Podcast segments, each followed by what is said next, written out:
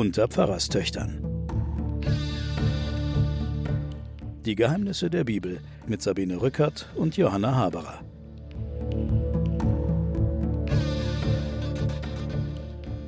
Liebe Hörerinnen und Hörer, willkommen zu den Pfarrerstöchtern und den Geheimnissen der Bibel. Hier ist auch wieder meine Schwester Johanna. Hallo. Ja, trötend hier rein. Äh, ich bin Sabine Rückert, ja. äh, stellvertretende Chefredakteurin der Zeit. Meine Schwester Theologin. Auch die brauchen wir heute wieder, um das, was wir heute durchnehmen, zu verstehen. Es geht nämlich um das Buch Tobit.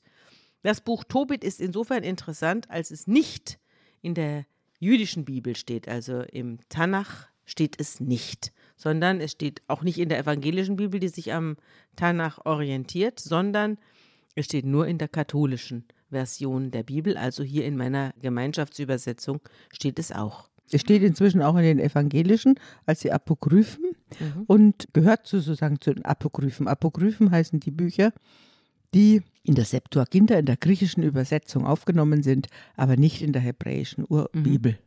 So dass man sich bisschen Gedanken machen kann, warum der eine Kanon so aussieht und der andere so.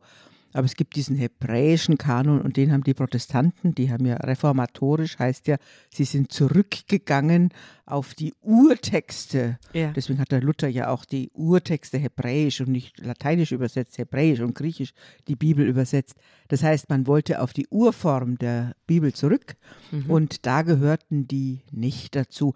Die sind auch ganz eigenartig. Wir haben sehr nette Texte jetzt vor uns, sehr ja, schöne. Ja, das sind die Exilsgeschichten. Genau, das, deswegen schließen wir ja jetzt auch an. Wir hatten jetzt Untergang Nordreich, Untergang Südreich, dann haben wir den Untergangspropheten Jesaja gehabt und jetzt werden die Geschichten erzählt, die in den verschiedensten Varianten von Exil, Schrägstrich, Diaspora passieren. Genau. Es sind Geschichten, die von verschleppten Juden handeln. Sie spielen zum Teil in Babylon, sie spielen zum Teil in Nineveh, also von den Assyrern oder Babyloniern jeweils verschleppt. Da kommen wir dann drauf.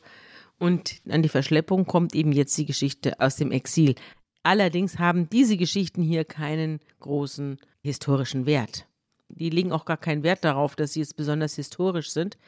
Es kann auch sein, dass es das alles stimmt, was da passiert ist aber es wird nicht behauptet. Na, es stimmt auf jeden Fall die Atmo. Nach dem Jesaja werden wir den Tobit erzählen, das Buch Tobit, dann werden wir das Buch Jona erzählen und dann werden wir die großen Frauen erzählen. Ja. Judith und Esther. So ist also, es. Also das ist alles die Frage, wie assimilieren sich oder wie bringen sich die jüdischen Menschen in die Fremdgesellschaften ein und wie leben sie dort? In die sie hineingezwungen worden sind. Ja, genau. Wir haben ja das letzte Mal über die Rollen von Qumran gesprochen. Auch das Buch Tobit wurde in 1947 in Qumran am Toten Meer entdeckt. Genau, ich glaube in sieben Varianten. Ja, auf Hebräisch und Aramäisch geschrieben, in Bruchstücken. Nicht das ganze Buch, aber auch dort fand man es in verschiedenen Kopien.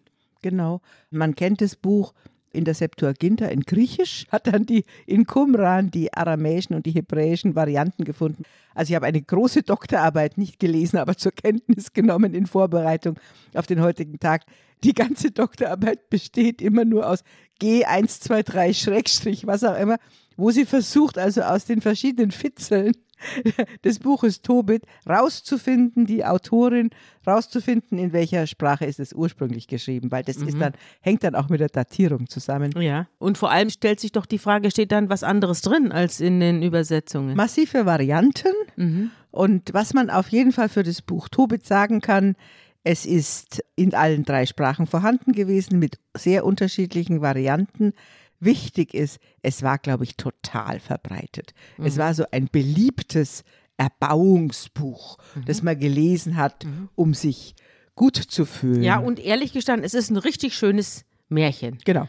Eine sehr schöne Geschichte und berührt einen auch, weil es wirklich interessante Fragen der Haltung anspricht. Also wir kommen gleich drauf, aber mir hat es auch gefallen, ich habe es gern gelesen. Auch elegant geschrieben mhm. und es ist im Unterschied zu den älteren Texten, wie wir sie in Genesis oder in der Vätergeschichte, die so lakonisch sind und wo keine Ausschmückungen passieren, sind das gefällige Texte, die wahrscheinlich so um 200 vor Christus entstanden sind. Also, interessant ist bei diesem Tobit schon, dass es heißt, ich, Tobit, habe mein ganzes Leben lang. Also es ist eine Ich-Geschichte, die da erzählt wird.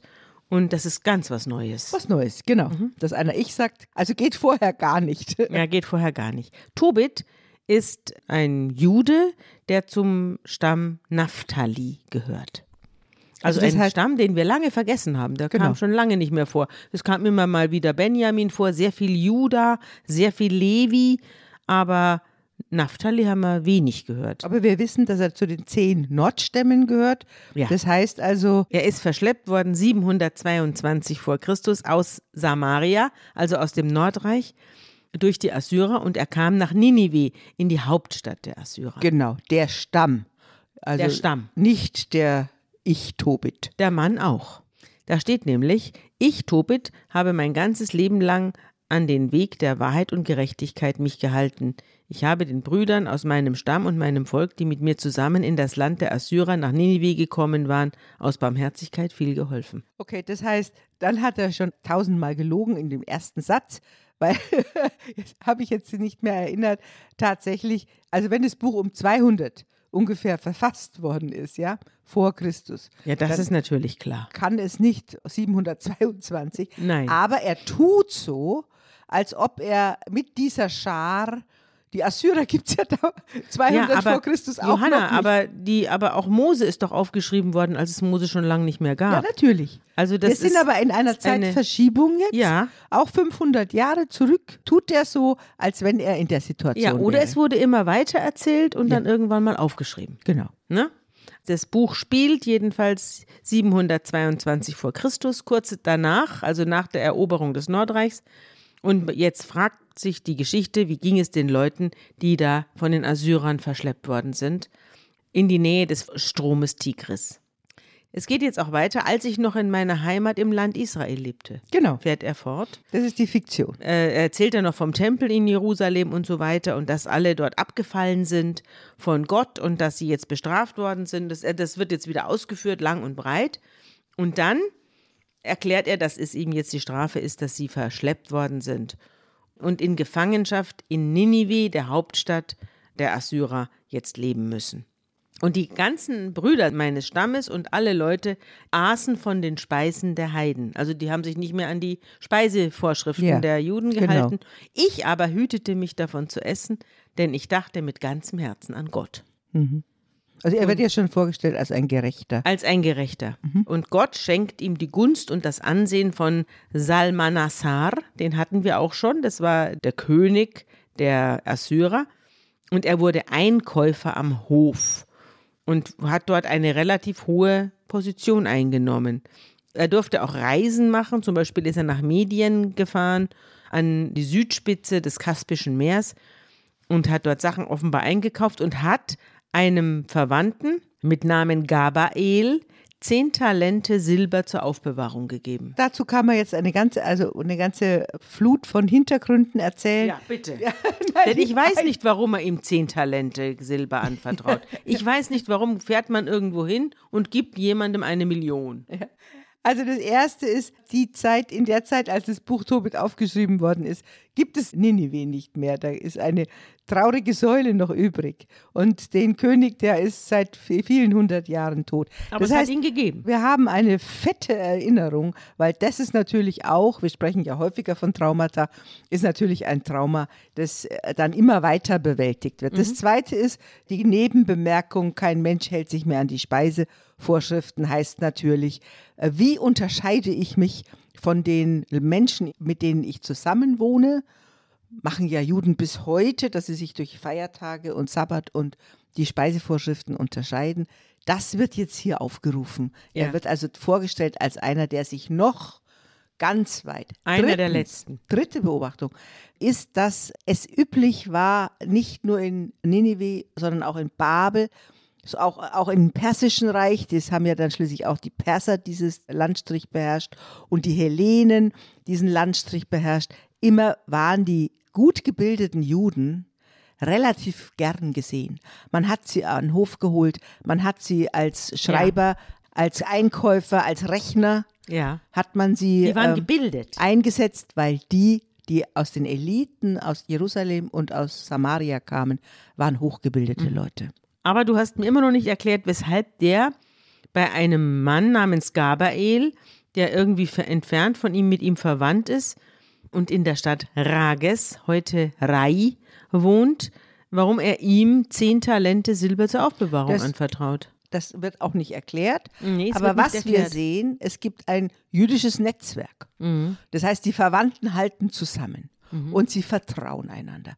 Das sagt ja. es auch. Also mhm. das, glaube ich, kann man daraus schließen. Ja, das kann man das heißt, die sind nicht nur in ihrer eigenen Stadt, in ihrer eigenen Familie, mhm. sondern sie wissen, wo die Verwandten wohnen und sie wissen, man kann dem Geld anvertrauen, ohne dass man Sorge haben muss, man kriegt Dass man übers, übers Ohr gehauen ja, wird. Genau. Ja. Es sind ja auch unruhige Zeiten, das schreibt er auch, dass der Salmanassar dann gestorben ist und die Söhne haben sich dann um die Nachfolge geschlagen und Sanherib ist es dann geworden und die Regierungszeit war von Unruhen erfüllt und er konnte nicht mehr reisen.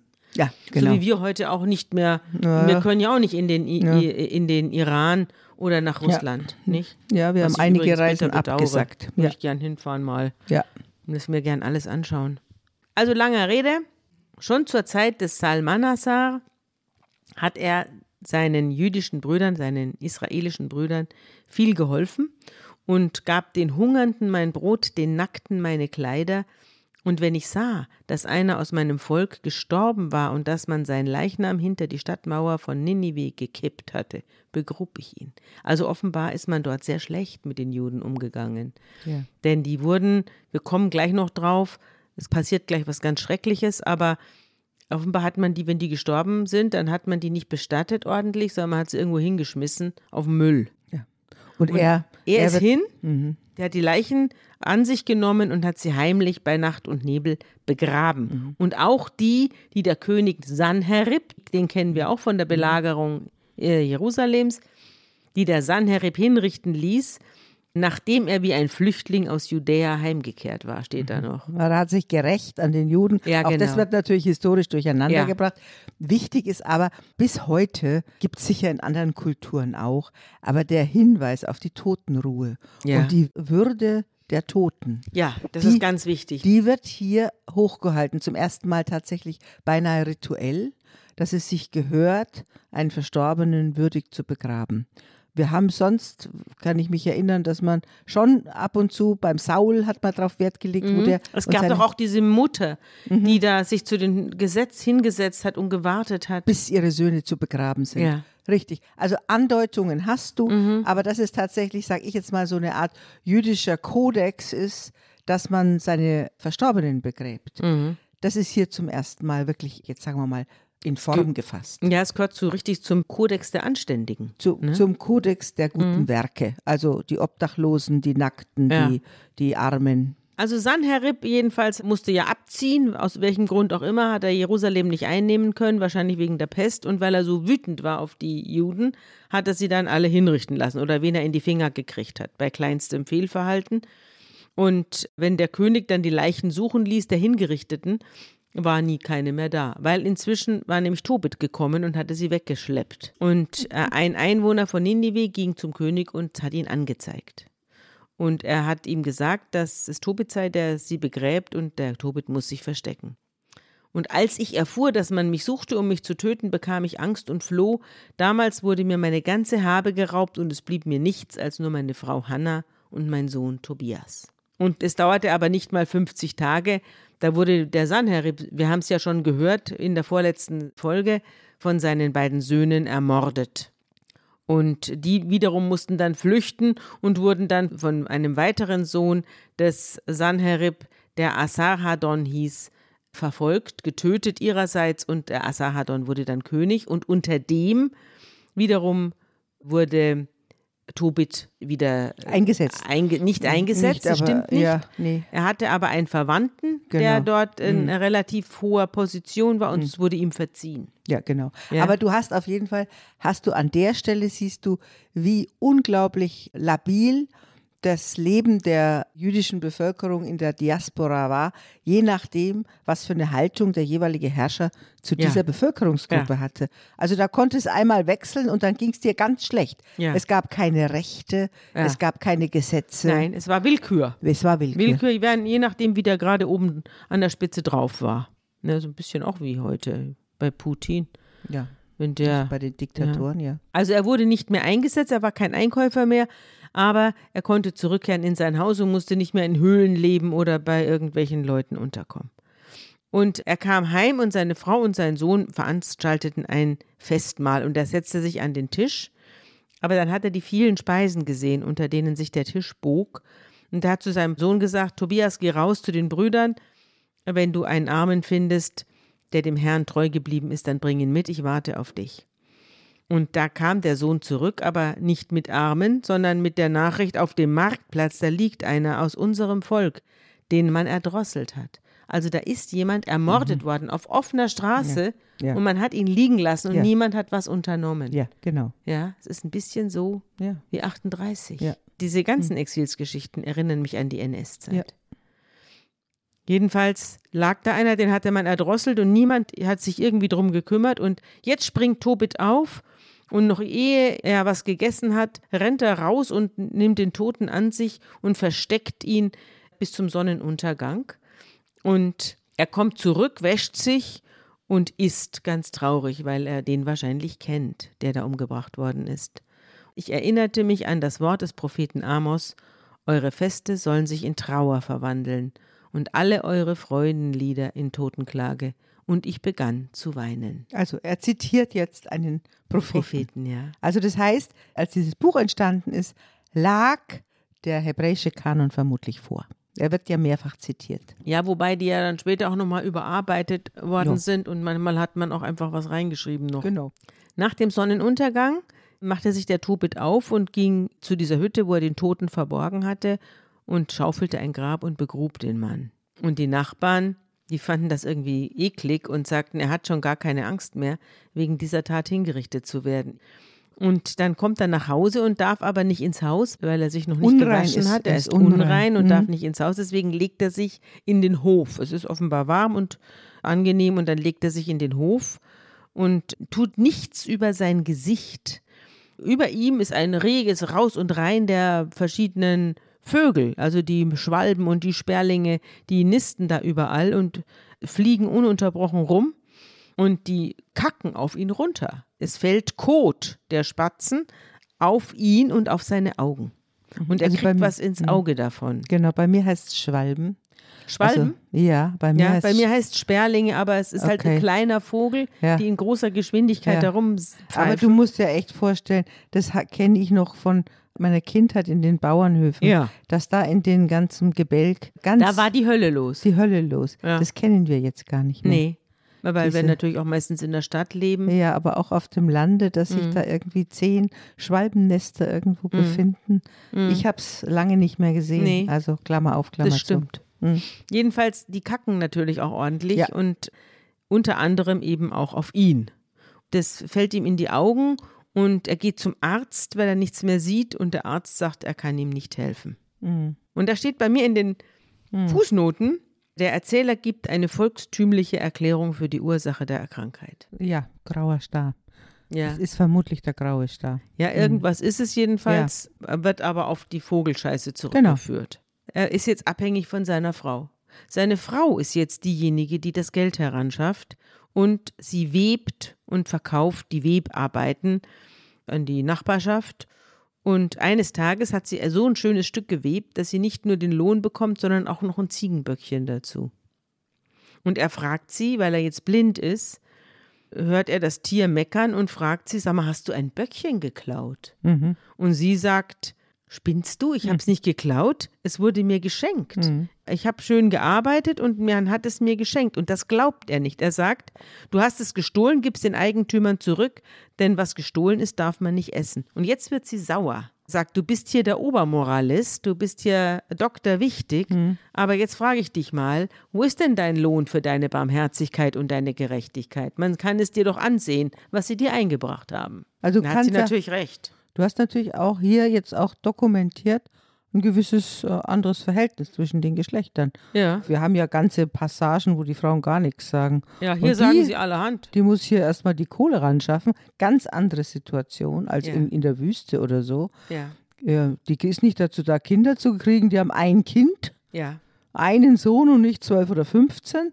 Und sie muss die Kohle ran schaffen. Ja. Ja. Sehr modern. Ja. Und sie ist auch sehr selbstbewusst. Also Ja, sie macht sich, genau. äh, sie sagt ihm auch, hör mal, du liegst mir hier auf der Tasche, jetzt muss ich mir noch blöde Reden anhören. genau. Also jetzt weint er.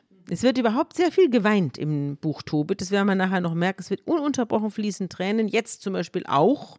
Er weint und er betet. Es kommt jetzt ein langes Gebet über, darüber, dass, sich die, dass man sich über ihn lustig machen darf und so weiter.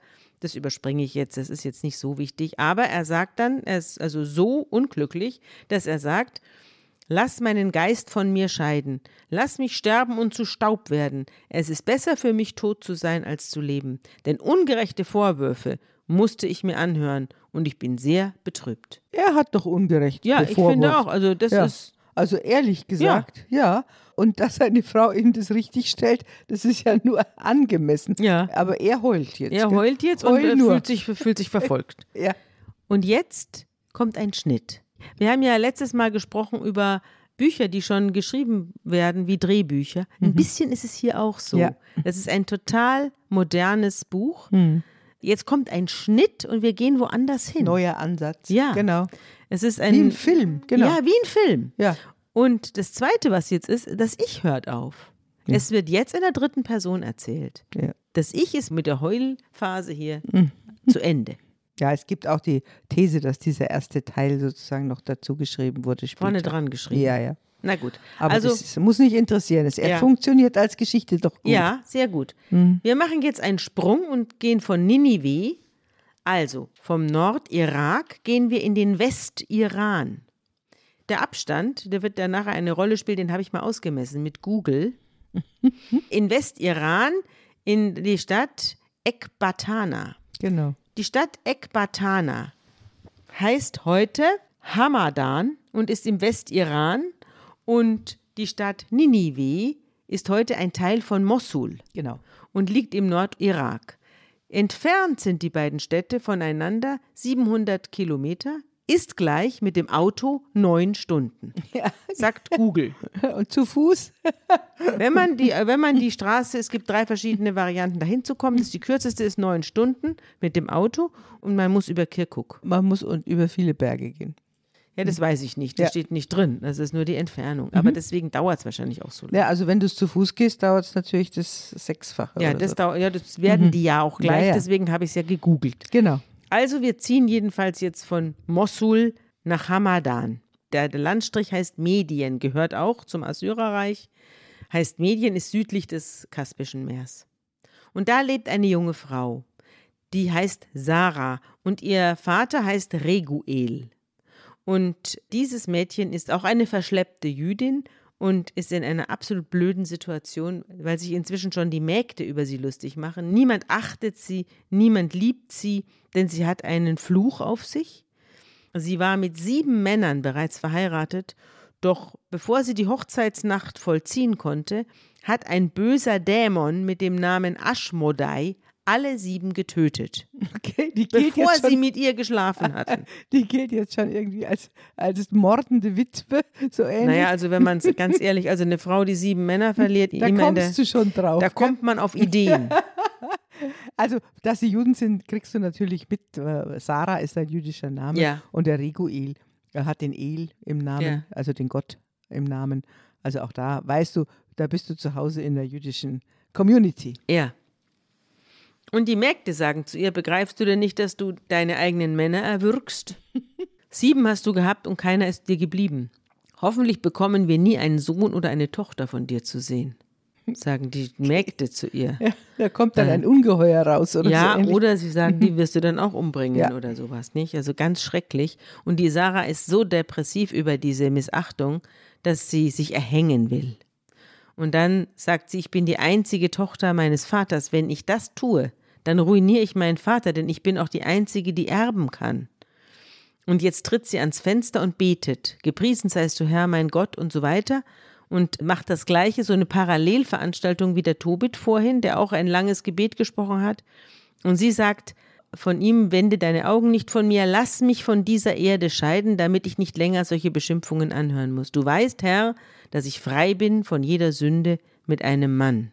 Aber ich bin die einzige Tochter meines Vaters, er hat kein anderes Kind, das ihn beerben könnte. Also wir haben eine Exposition Wir haben zwei Lebensgeschichten, ein Vater und eine Tochter, die beide in einer suizidalen Situation Ja. eigentlich. Zwei enden. suizidale Ja, Juden, ja. die nicht ein noch auswissen. Genau, und äh, es ist auch parallel gebaut mit jeweils diesem Gebet. Ja. Mhm. Und jetzt finden die beiden Gebete zusammen.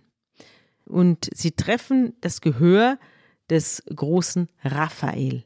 Raphael ist einer der vier Erzengel. Genau. Neben, Michael, oh, wie heißen sie denn? Weißt du's? ja, Michael, Gabriel, Gabriel. Uriel und Raphael. Uriel, genau. Ja, genau. Michael, Gabriel, Uriel und Raphael, genau. Dieser Raphael, der heißt Gott heilt, heißt Raphael. Genau. Und dieser Raphael hört das und er beschließt, denen zu helfen. Raphael ist bis heute der Heilige der Ärzte, der Apotheker, Ja. der Pilger. Ja, das kommt auch jetzt Ja, alles. Und es genau. findet alles hier seinen Ursprung in dieser absolut. Geschichte. Genau. Er wird von Gott losgeschickt, um die beiden zu heilen und sie von ihren Sorgen zu befreien und den bösen Dämon Aschmodai wegzukriegen.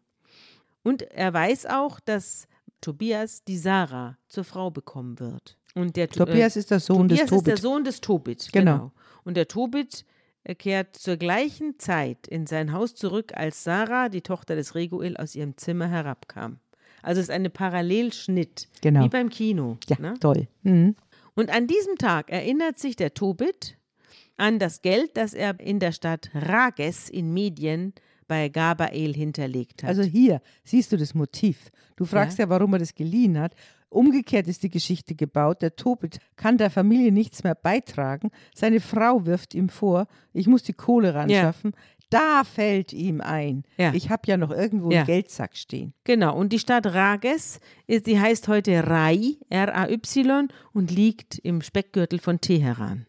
Und er hat gesagt, ich wünsche mir den Tod, aber ich kann meine Familie so nicht hinterlassen. Er denkt ja immer noch darüber nach, sich zu töten. Aber ich muss, ich kann, muss meine Familie versorgen. Deswegen muss mein Sohn jetzt dahin gehen zu dem Gabael und das Geld holen. Und er hält ihm eine lange Rede, einen langen Sermon, den ich jetzt auch überspringe, und sagt zu ihm, er soll sich von jeder Art von Unzucht fernhalten, wenn er auf die Reise geht. Er soll eine Frau vom Stamm seiner Väter nehmen, also eine Jüdin, Ist auch und keine klar. Fremde. Keinesfalls sind Fremdenehen bei Genau. einem gerechten Juden erlaubt. Ja, und er soll seine Brüder lieben, also sein Volk lieben, und er soll mitleidig sein, denn der Stolz führt ins Verderben und bringt Zerrüttung mit sich. Auch Charakterlosigkeit führt zur Erniedrigung und großer Not. Die Charakterlosigkeit nämlich ist die Mutter des Hungers. Und da muss ich sagen, Ist richtig. das ist ein unglaublich Wunderbarer richtiger Satz. Satz. Genau. Charakterlosigkeit ist eigentlich der Born von ganz viel Unglück. Genau. Auch für den Charakterlosen selbst. Ja. Für alle, die um Ja. ihn herum sind. Man kann wirklich Mhm. sagen, dass die, Mhm. dass die Frage des Wohlergehens Mhm. ganz oft auch eine Frage des Charakters Ja. ist. In Friedenszeiten fast nur noch. Worte halten, Verlässlichkeit, Verträge halten, Ja. all solche Sachen Stabil sind, sein. sind die Grundlage von jeder Form von Stabilität. Und jetzt sagt er ihm Folgendes, und das hören wir uns jetzt an.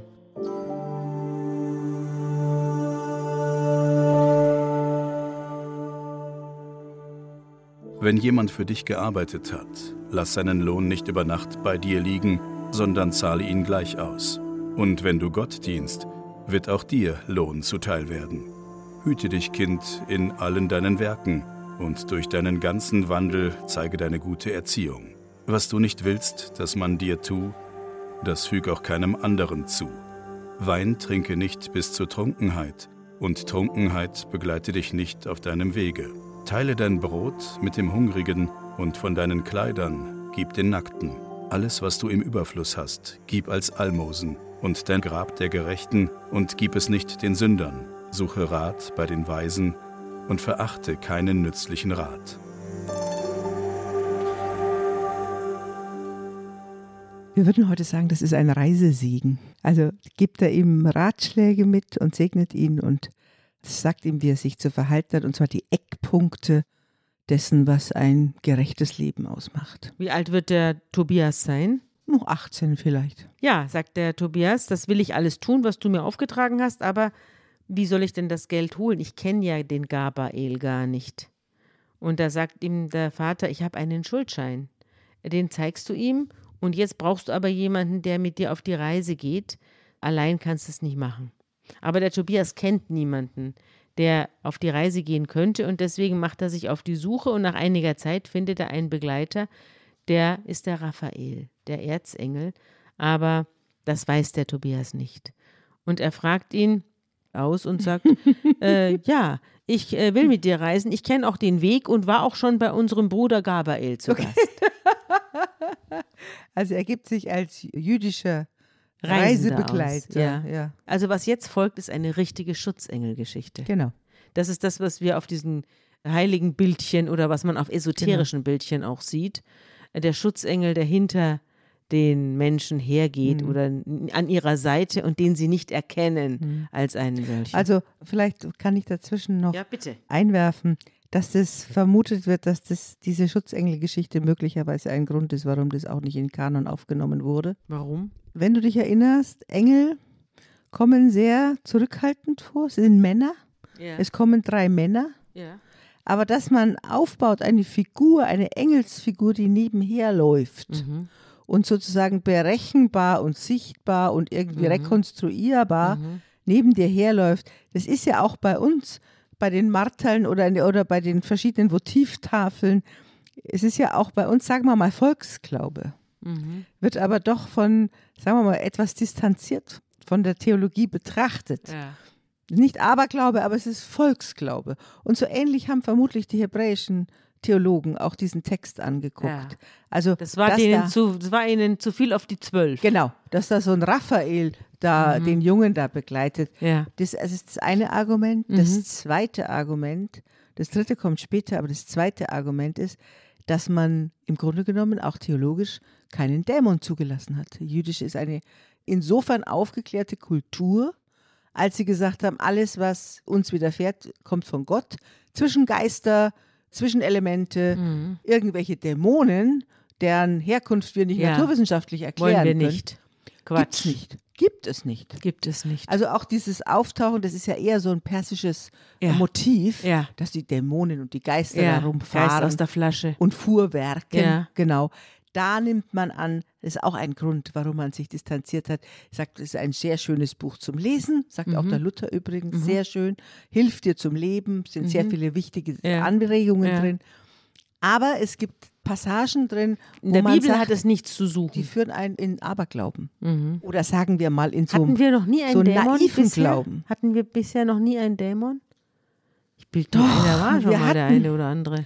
Wir hatten schon, aber auch, die wurden halt dann besiegt. Wir haben ja dann bei Jesus auch Dämonen. Ja, bei dem, da kommen sie da doch auch kommen wieder. Sie, da großer kommen sie Schar. Vor. Aber wir können jetzt nicht von einem dicken Strom von irgendwelche zwischenweltlichen. Ja. Wir haben die Hexe von Endor genau. und solche Sachen haben wir gehabt. Aber, aber man kann schon sagen, weder Engelsfiguren fliegen da mhm. in der Gegend, mhm. vielleicht in der Vision des Jesaja, mhm. aber sie sind nicht auf Erden und mhm. begleiten die Leute. Ja. Na gut. Also jedenfalls der Engel reist mit ihm.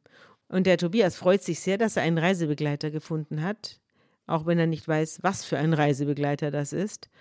Und er sagt, warte, ich muss zu meinem Vater, ich muss ihm erzählen, dass ich einen gefunden habe, der mit mir reist. Und der Vater sagt, ah, ruf ihn zu mir her, ich möchte wissen, aus welchem Stamm er kommt. Das ist ja auch Immer den sofort. möchte ich, den neuen Freund von meiner Tochter, den möchte ich jetzt mal sehen. Genau. Ja, wie der aussieht. Und aus welchem Haus kommt er? Ja, genau. Und das genau so wie vor tausende von Jahren. Immer die Eltern sagen immer dasselbe. Den möchte ich mir erst mal anschauen.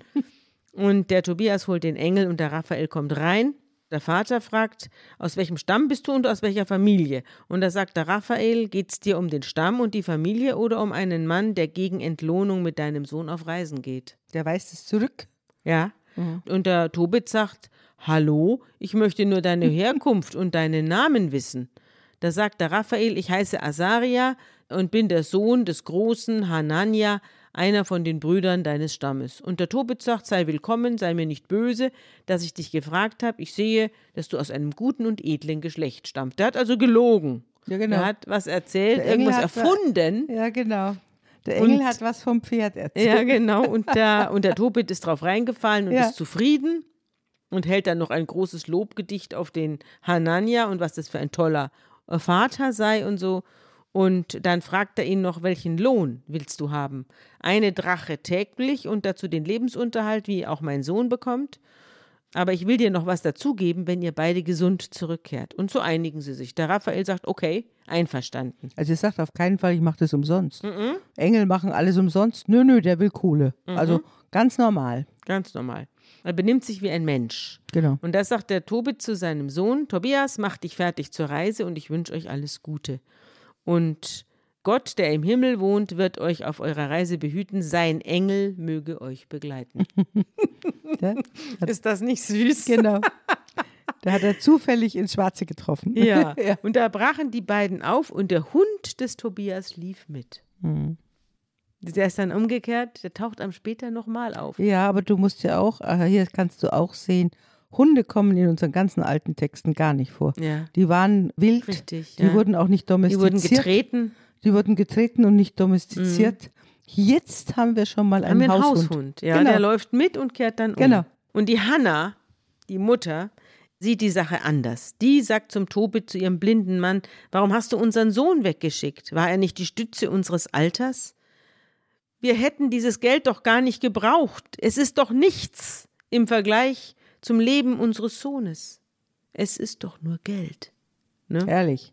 Hat unsere Mutter immer ja, gesagt. Das sage ich auch, das steht hier nicht. Mhm. Das habe ich gesagt, weil es unsere Mutter immer gesagt hat. Es ist doch mhm. nur Geld. Ja. Hauptsache, du bist gesund, wenn wir ein Auto mhm. kaputt gefahren hatten. Genau. Mhm. Und der Tobit sagt, mach dir keine Sorgen, er wird gesund zurückkehren, denn ein guter Engel begleitet ihn und seine Reise wird ein gutes Ende nehmen. Mhm. Er hat irgendeine Ahnung, mhm. dieser Tobit. Und die Mutter, seine Frau, hat ja. keine Ahnung von seinen Gedanken. Ja. Also sie weiß nicht, dass der sich das Leben nehmen will. Nein, der sie weiß, nicht, gar nichts. Sie weiß gar nichts. Sie weiß gar nichts. Ein völlig, und er genau. verdächtigt sie des Diebstahls. Also das scheint ja. keine besonders glückliche und, Ehe zu aber sein. Aber wir als Leser, und das ist natürlich auch jetzt trickreich, wir wissen natürlich viel mehr. Mhm. Also du bist jetzt zum ersten Mal in richtiger fiktionalen ja. Ähm, du bist ein Romanleser. Autoren, genau. Mhm. Situation. Mhm. Der übergeordnete Erzähler. Genau. Und die beiden kommen dann abends an den Tigris und übernachten am Fluss. Und der Tobias geht in den, also der, er, der Tobias und der Raphael nicht, der Tobias geht jetzt im Fluss baden und da schießt ein Fisch aus dem Wasser hervor und will ihn verschlingen. Da scheinen ja ordentliche Brummer drin gewesen zu sein in diesem Tigris. Und der Engel ruft zum Tobias, pack ihn. Und da packt der junge Mann den Fisch und wirft ihn ans Ufer. Und der Engel sagt zu Tobias, schneid den Fisch auf, nimm Herz, Leber und Galle heraus und bewahre sie auf, wie auch immer man das damals gemacht haben soll. Der junge Tobias tut, was der Engel ihm befiehlt, und sie braten den Fisch und verzehren ihn. So, jetzt hast du Märchenmotive, ja. das Ungeheuer, das sich fressen will. Mhm. Dann hast du die Märchenmotive, kennst du aus Fischer äh, und seine Frau. Fischer, das eine aus Fischer ja. und das andere kennst du aus Schneewittchen. Mhm bewahre auf, Herz, ja. Leber und ja. was auch immer. Richtig. Du merkst, du bist schon ein bisschen in der Welt des ja, Aladdin und der Wunderlampe und was auch immer. Ja. Und als sie weiterreisen und in die Gegend von Ekbatana kommen, der Tobias fragt den Engel, Asaria, mein lieber Bruder, weshalb sollten wir eigentlich lieber Herz und Galle von dem Fisch aufheben? Wozu soll das gut sein? Und der Raphael sagt, wenn jemand von einem Dämon oder einem bösen Geist gequält wird, soll man das Herz und die Leber des Fisches in seiner Gegenwart verbrennen. Dann wird er von der Plage befreit.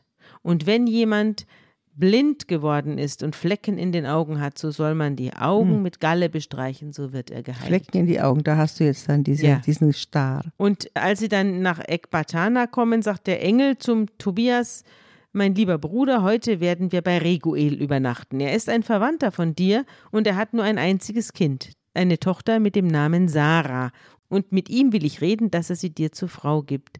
Denn dir steht ihr Erbe zu, weil du ihr einziger Verwandter bist. Das Mädchen ist schön und klug. Mhm. Also erstmal geht es ums Erbe, ja. aber das Mädchen ist auch okay. Ist auch okay. Ja. Aber du siehst auch hier wieder ein kleines Argument, warum es nicht in den Hauptschriften steht. Dieses magische Zeug und wahr, bestreiche doch mit dem ja. und bestreiche mit dem. Mögen die jüdischen Schriften auch nicht. Mhm. Die mögen ordentliche Ärzte, aber sowas, mhm. dieses magische Drumrum, mögen sie nicht. Auch der Jesus macht keine Magie, der redet den Dämon an später mhm. und sagt, hau ab Mhm. Aber der hat sozusagen die Autorität des Wortes. Aber dieses, wir schmieren mal ein bisschen Galle und äh, wie sie im Macbeth hexen. Ja, Hexenwerk. Hexenwerk mhm. sind, das findet in den übrigen biblischen Schriften so mhm. nicht statt. Und der Raphael sagt zum Tobias, ich rede mit dem Vater der Sarah und wenn wir aus Rages zurückkommen, wo wir das Geld abgeholt haben, dann feiern wir Hochzeit. Denn ich weiß, dass Reguel sie nach dem Gesetz des Mose keinem anderen Mann geben darf, sonst wird er mit dem Tod bestraft, denn du hast vor allen anderen Anspruch auf ihr Erbe. Also der hat so ein Vorkaufsrecht, weil er Verwandter ist. Ja. Mhm. Und der Tobias sagt, ja, ich habe schon gehört, aber mein lieber Asaria, sagt er zum Raphael, die war ja schon mit sieben Männern verheiratet und alle sind im Brautgemach sofort gestorben. Ihr Ruf ist ihr vorausgeeilt. Ja. Ich bin der einzige Sohn meines Vaters und ich möchte nicht so sterben wie die anderen Männer, wenn ich das Brautgemach betrete. Ein Dämon ist in sie verliebt und bringt alle um, die ihr nahe kommen. ist in sie verliebt? Ja, ist in noch. sie verliebt. Ja. ja. Und da sagt der Engel, Erinnerst du dich nicht daran, dass dein Vater dir aufgetragen hat, eine Frau aus deinem eigenen Volk zu heiraten? Also hör jetzt auf mich, sie wird deine Frau. Und wegen dem Dämon brauchst du dir keine Sorgen machen, noch in dieser Nacht wird sie deine Frau. Und wenn du ins Brautgemach gehst, nimm Glut aus dem Räucherbecken, ein Räucherbecken ist wahrscheinlich. Ist die Heizung. Ist die Heizung. Ja, ne? genau. Ja. Das ist einfach so wie, offene, offene Kohle. Ja. Genau. Im Räucherbecken leg ein Stück von dem Herz und der Leber des Fisches darauf und lass es verbrennen. Sobald der Dämon diesen Geruch verspürt, wird er fliehen und auf Ewigkeit nicht zurückkommen. Wenn du zu ihr gehst, dann ruft beide Gott an. Das Mädchen ist schon immer für dich bestimmt gewesen. Du wirst sie aus ihrer Not befreien und sie wird mit dir ziehen und dir gewiss Kinder schenken. Und jetzt ist der Tobias beruhigt und sein Herz gehört Sarah. Und als sie in Ekbatana in das Haus des Reguel kommen, da kommt ihnen die Sarah schon entgegen und sieht sehr gut aus und gefällt dem Tobias. Der Reguel sagt, wie sieht doch dieser junge Mann meinem Vetter Tobit ähnlich? Und der Reguel fragt die beiden, woher kommt ihr, liebe Brüder? Und sie antworten, wir gehören zum Stamm Naphtali, der in Ninive in Gefangenschaft lebt. Und da fragt er sie, kennt ihr äh, unseren Bruder Tobit und sie sagen, der Tobias ist sein Sohn. Und da springt der Reguel auf und umarmt ihn unter Tränen und segnet ihn und freut sich. Da siehst du auch wieder, es ist gar nicht leicht in der Diaspora die Tochter zu verheiraten, beziehungsweise ja, den Sohn. Weil es gar nicht so viele andere es gibt. Es gibt gar nicht so viele andere. Dann muss die Familie noch vorgezogen werden. Ja. Und, und, und, und, und, und. Das heißt, man ist wahnsinnig froh, wenn man einen ja. gefunden naja, hat. Naja, also ehrlich gesagt, die, hat ja, die hat ja sieben Kilometer. ausgerottet. Das ist natürlich auch nicht schön. Ne? Das, das, das Motiv kommt ja übrigens im Neuen Testament nochmal in großen Variationen wie der Jesus von den Sadduzäern gefragt wird, wie ist es denn, wenn eine Frau mit sieben Männern verheiratet war? Ja. Mit wem ist sie denn im Himmel verheiratet? Ja, die wollen den, die wollen Richtig. den ja auf, auf den Arm nehmen, führen. aufs Glatteis ja. führen. Da kommt also das Motiv nochmal. Mhm. Und dann schlachten sie ein Witter und feiern die Wiederzusammenkunft der Familie. Und der Tobias bittet den Raphael, Raphael geht doch mal bitte, oder Raphael, der weiß ja nicht, dass er Raphael heißt, der sagt ja Asaria zu ihm, geh doch mal und rede mit dem Reguel über die Sache, damit die ein gutes Ende nimmt. Also es geht natürlich um die Eheschließung. Und äh, der Reguel er sagt zum Tobias, iss und trink und lass es dir gut gehen. Du hast einen Anspruch darauf, mein Kind zu heiraten, aber ich muss dir ehrlich gestanden was sagen. Das ist gefährlich. Meine Tochter ist gefährlich, die hatte schon sieben Männer und jeder, der das Brautgemach betreten hat, ist noch in derselben Nacht gestorben. Aber lass es dir trotzdem gut gehen. Und der Tobias sagt, ich will nichts essen, ehe ich nicht feierlich sie zur Frau genommen habe. Und da sagt der Reguel, also kommt er zur Tür rein und geht ja. schon mal durch. Ja, aber das ja. ist so. Das ja, ist so. bei, das ist, bei vielen Völkern ist das so. Äh, du sollst sie bekommen, sie ist von jetzt an nach Recht und Gesetz deine Frau. Du bist mit ihr verwandt. Der barmherzige Gott schenke euch Glück.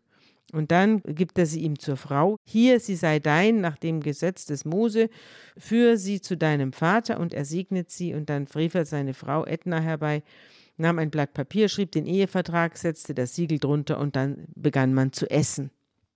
Und der Reguel sagt zu seiner Frau Edna, richte das Zimmer her und für die Sarah hinein. Und sie tut, was er sagt und die Sarah sitzt drin in ihrem Brautgemach und weint. So, und jetzt gibt es noch eine Variante. Noch eine Sekunde, ich Ja, erzähle noch gerade genau, das Kapitel ja. zu Ende. Ihre Mutter trocknet ihr die Tränen, jetzt wird schon wieder geweint. Hab Vertrauen, mein Kind, nach so viel Leid schenke dir der Herr des Himmels endlich Freude. Hab Vertrauen, mein Kind. Jetzt bist du Ja, dran. es gibt noch eine weitere Erklärungsmöglichkeit, Mhm. warum dieses Buch, wir haben ja schon jetzt viele Argumente gefunden. Und noch ein weiteres ist, dass diese Hochzeitszeremonie, die hier ausführlich beschrieben ist, natürlich mit der Halacha, mit der jüdischen Vorschrift zu heiraten, gar nichts zu tun hat. Mhm. Und deswegen könnte es sein, dass man gesagt hat, oh Gott, da kommen vielleicht unsere jüdischen Freunde auf falsche Gedanken, dass Ja. man so ganz einfach mal schnell hier äh, Einen Zettel einen aufschreiben. Zettel aufschreibt Verheiratet. Viele Grüße, Papa.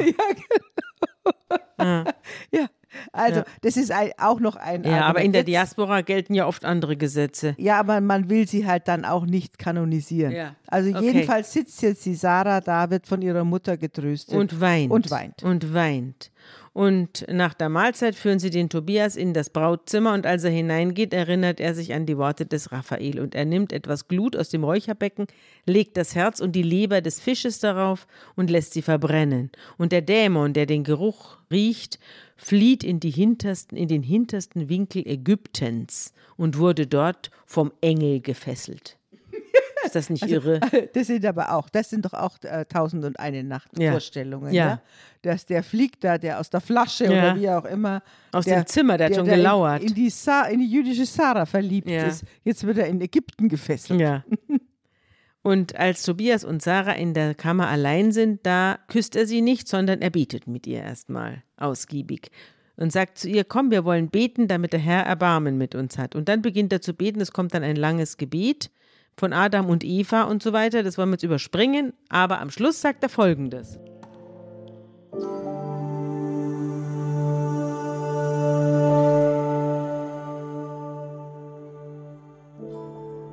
Und nun, nicht aus böser Lust nehme ich meine Schwester zur Frau, sondern reinen Sinnes. Lass uns beide Gnade finden und gemeinsam alt werden. Und sie sagten miteinander, Amen, Amen. Und sie legten sich schlafen für die Nacht. Von diesen jeweiligen Szenen sind auf unseren kleinen Papierfetzen vom Buch Tobit immer mal wieder kleine Varianten. Das muss man sich vorstellen, dass zum Beispiel im einen steht Amen und im anderen steht Amen, Amen oder so. Oder es wird eine längere Abhandlung darüber, dass man aus Liebe und nicht aus Begierde heiraten soll. Also das wird zwar hier auch gesagt, aber es ist in einer anderen Variante etwas länger.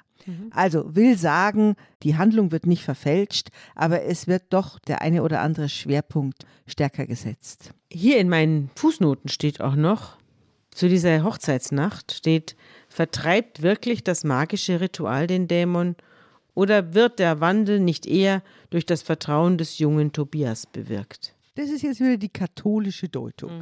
Ja, aber tatsächlich dieses ungute Gefühl, das auch die Juden hatten bei diesen magischen Dingern, das kommt hier auch Ja. zum Tragen. Am nächsten Morgen steht der Brautvater Raguel auf und geht hinaus und hebt ein Grab aus. Damit beginnt sein Morgen, denn er ist sicher, er kommt jetzt gleich ins Brautzimmer und holt den nächsten Toten raus.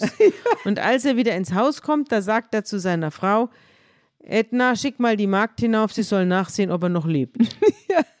Aber du hast auch wieder hier eine Parallele der Motive. Der Tobit begräbt die Leute, hier hebt er auch Ja. ein Grab aus. Wenn er nicht mehr lebt, dann wollen wir ihn schnell begraben, ohne dass es einer merkt. Die Magd öffnet die Tür und geht hinein und da liegen zwei drin, die schlafen.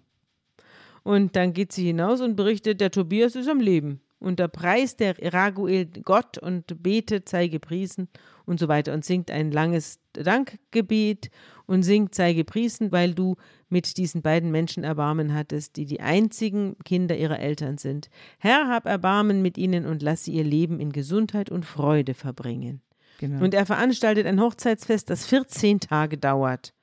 Und noch vor Beendigung der Hochzeit beschwört er den Tobias nicht abzureisen, ehe die 14 Tage um sind. Und dann soll er die Hälfte seines Vermögens in Empfang nehmen und wohlbehalten zu seinem Vater zurückkehren.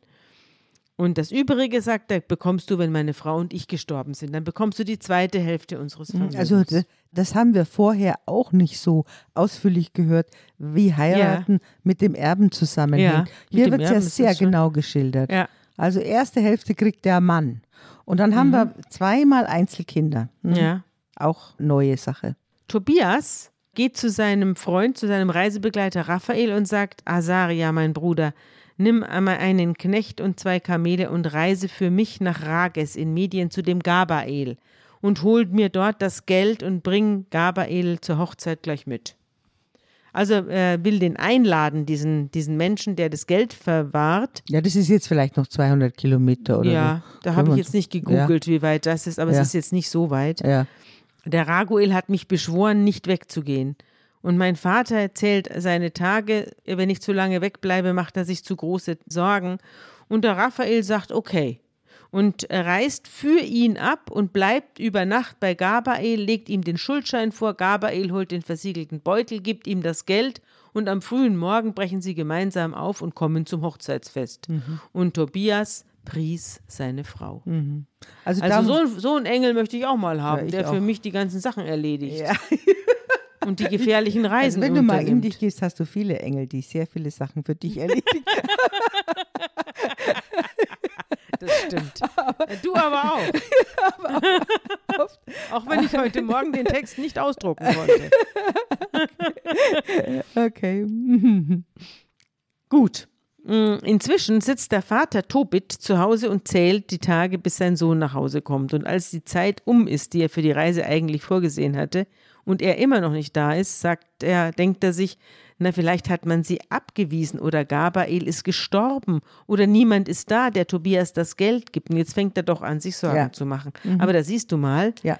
700 äh, Kilometer war damals aus das der Welt. Aus und der es Welt. gab kein Handy und es mhm. gab kein Telefon und mhm. gar nichts. Da mhm. war einer weg und wenn er wiedergekommen ist, hast du Glück gehabt. Ja, so und ungefähr. ist ja auch, also so eine Überlegung hatten wir bisher auch noch nicht, dass da einer steht und sagt, oh komm, geh mal den Weg für mich und ich bin jetzt hier verheiratet und werde 14 Tage da bleiben. Ich soll nicht weggehen, aber ich versuche jetzt die Zeit effektiver zu nutzen. Ja, weil mein Vater, es geht ja, ja alles von der Reisezeit ab. Genau. Und es wird jetzt hier genau berechnet. Ja. Kenne ich auch äh, von anderen Texten ja, klar. nicht. Äh, mhm. nee, aber ich kenne es aus meinem Leben. Ja, ich auch. Ja.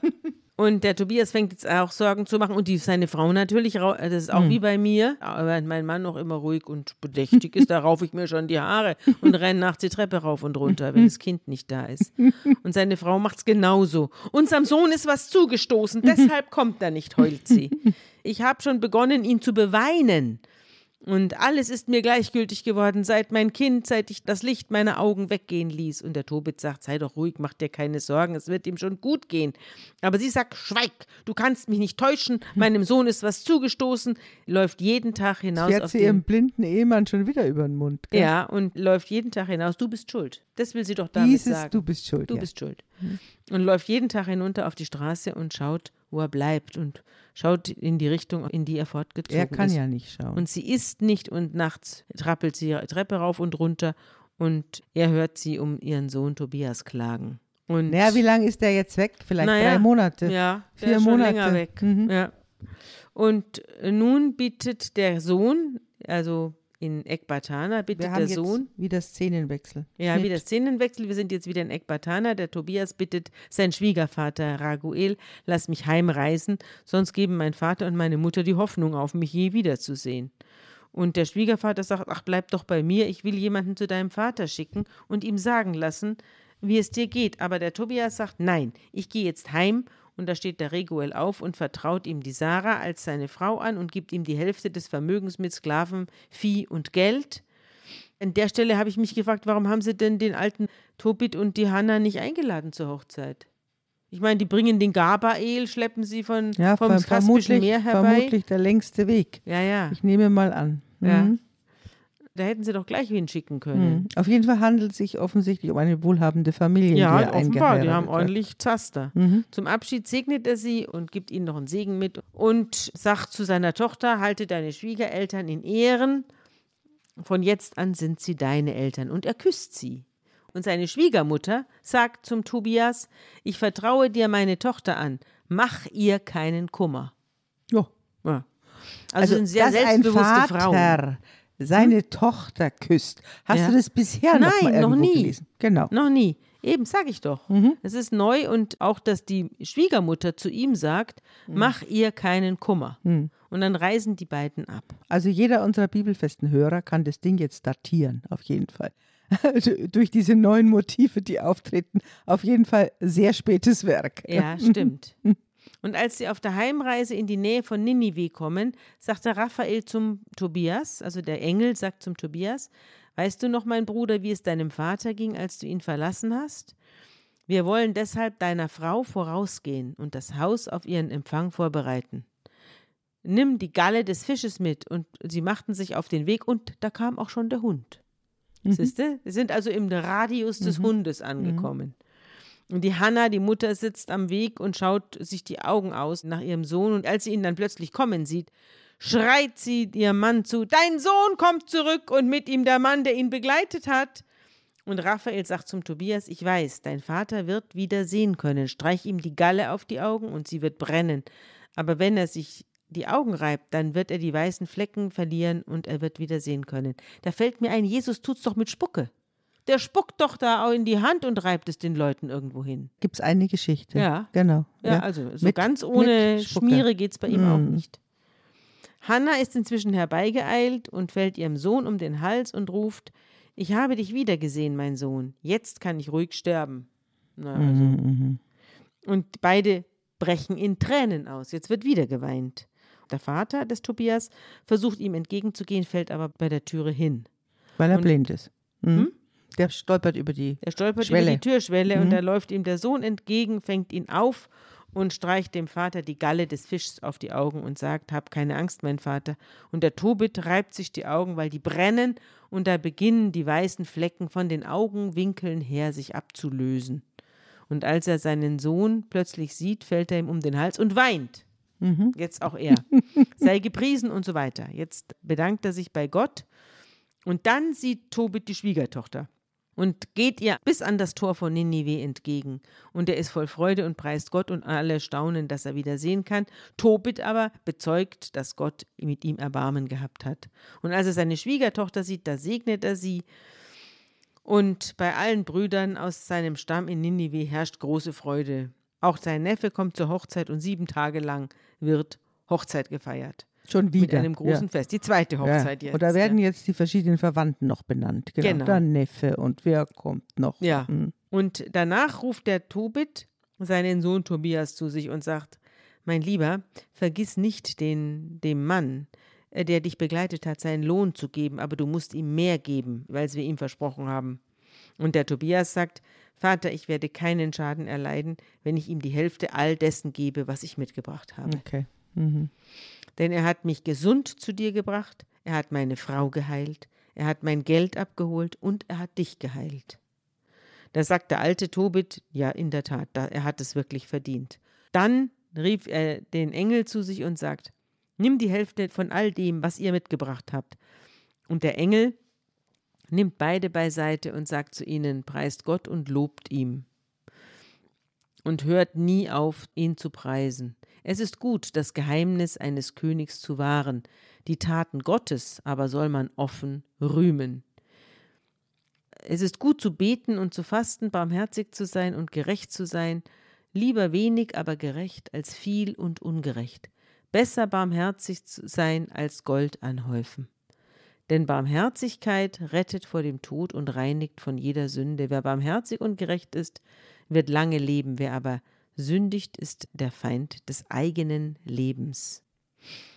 Ich aber will euch nichts verheimlichen, darum sollt ihr Folgendes wissen. Und jetzt hören wir uns das an, was der Raphael zu den beiden sagt.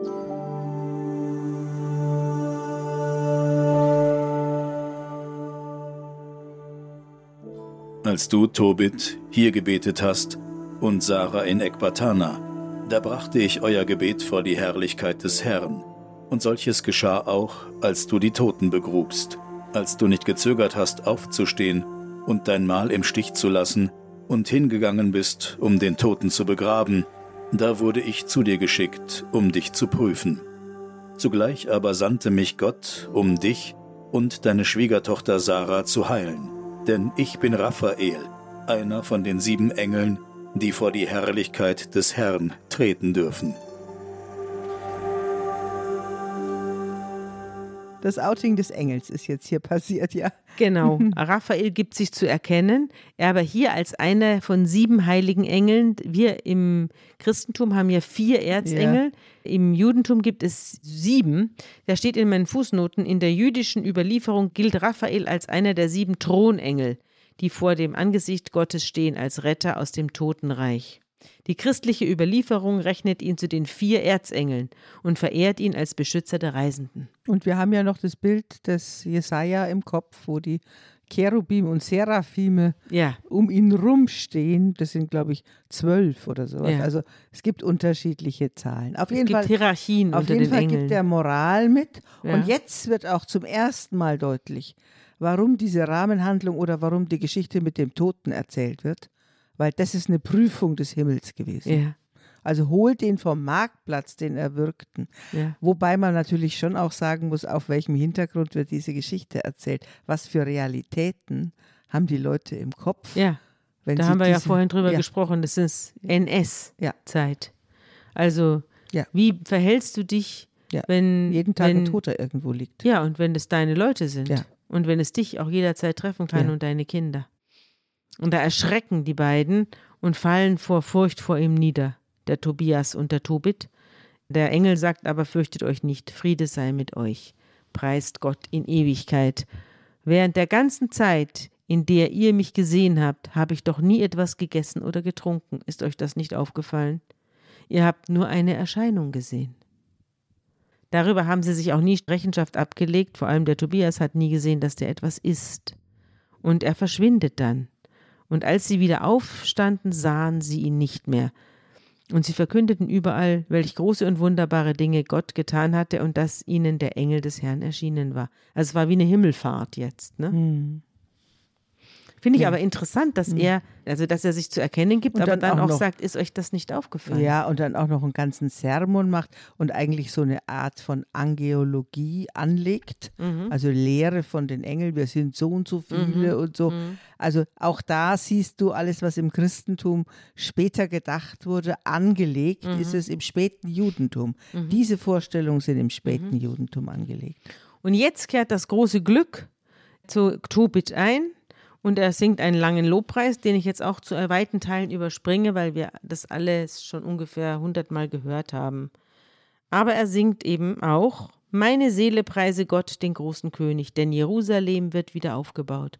Aus Saphir und Smaragd. Seine Mauern macht man aus Edelstein, seine Türme und Wälle aus reinem Gold. Jerusalems Plätze werden ausgelegt mit Beryl und Rubinen und mit Steinen aus Ophir.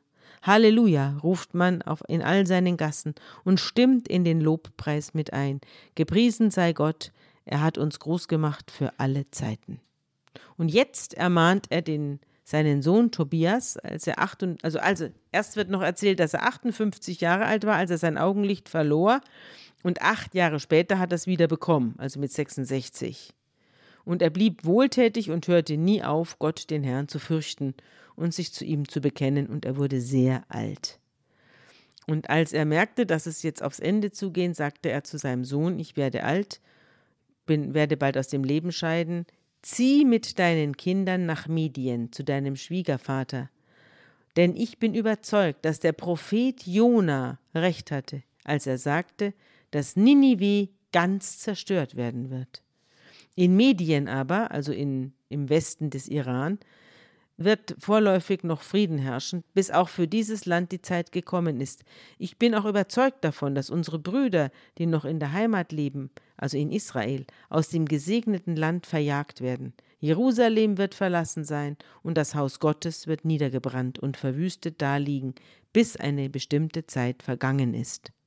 Also dann werden wir alle aus der Gefangenschaft zurückkehren und Jerusalem in seiner Pracht wieder aufbauen. Hm.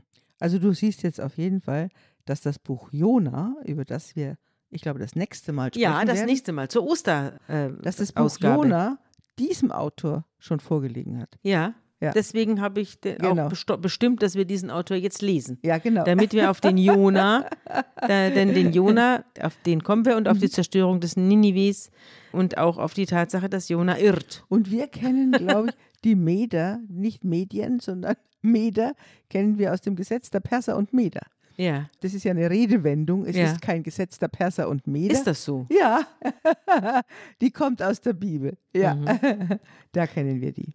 Also sagt das der sind Tobit. unverbrüchliche Gesetze, die ja. auf keinen Fall durchbrochen ja. werden dürfen. Also sagt der Tobit zu seinem Sohn Tobias: Ziehe fort aus Ninive, mein Sohn, denn alles wird eintreffen, was der Prophet Jona gesagt hat. Doch bleibe nicht länger. Begrab mich und deine Mutter in Ehren, gib ihr ein Grab an meiner Seite, doch bleib nicht länger in Ninive, sagte ihm drei oder viermal. Und als er dann gestorben ist, begräbt der Tobias ihn in Ehren, und als seine Mutter gestorben ist, begräbt er sie an der Seite seines Vaters. Dann zieht er mit Frau und Kindern nach Ekbatana zu seinem Schwiegervater Reguel, wird dort sehr geachtet und von allen hofiert und begräbt dann seine Schwiegereltern irgendwann und erbt den gesamten Besitz. Und als alter Mann stirbt, äh, stirbt er dann selber in Ekbatana in Medien vor seinem Tod hörte er noch vom Untergang Ninives, das von Nebukadnezar und Xerxes erobert wurde. So konnte er sich noch vor seinem Tod über den Fall Ninives freuen. Wir sehen, dass es ihm auf das Historische nicht ankommt, weil er die Assyrer und die Babylonier und dann die Perser alle in einem Namen nennt äh, am mhm. Schluss. Du kannst ja. Den, verstehst du? Ja. Es, diese Städte sind symbolisch. Nineveh ist ein Moloch, in dem Juden verfolgt werden. Mhm. Und davon kennen die Juden viele. Dann wollen wir heute unsere Sendung beschließen. Ja. Willst du noch ein gutes Wort zum Schluss sagen? Ich finde, dass man zwei kleine Wörter zum Schluss noch dem Tobit anhängen kann. Das eine ist diesen guten Sohn, als der er vorgestellt wird mit seinen gerechten Eltern. Da können wir aus dem Buch der Sprüche diesen Spruch beisteuern. Lass sich deinen Vater und deine Mutter freuen und fröhlich sein, die dich gezeuget haben. Das ist das eine und das zweite spielt auf das Motiv des Schutzengels Raphael an. Und da heißt es im Psalm 91,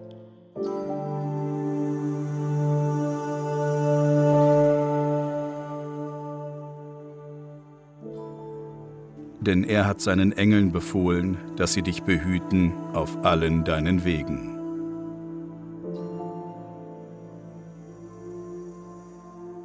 Ja, damit wären wir heute am Ende. Ja, der Prophet Jona wird uns in der nächsten Ausgabe, unserer Osterausgabe beschäftigen.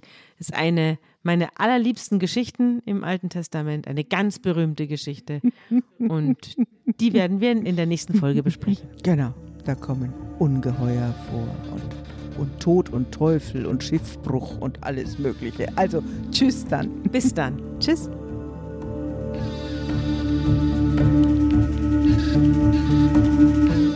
Unter Pfarrerstöchtern ist ein Podcast der Zeit und von Zeit Online. Produziert von Pool Artists.